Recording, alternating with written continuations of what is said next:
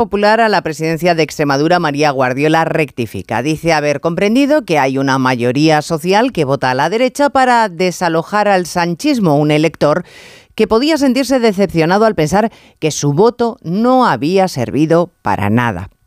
El problema no es la rectificación. El embolado de Guardiola es la contundencia con la que aseguró que jamás lo haría, que jamás rectificaría, que es exactamente lo que se le viene reprochando a Pedro Sánchez, que puede sostener una cosa y la contraria sin que se le mueva un pelo.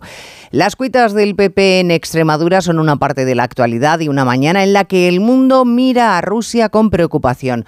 Lo que está pasando con el todopoderoso régimen de Putin es ahora mismo una peligrosa incógnita.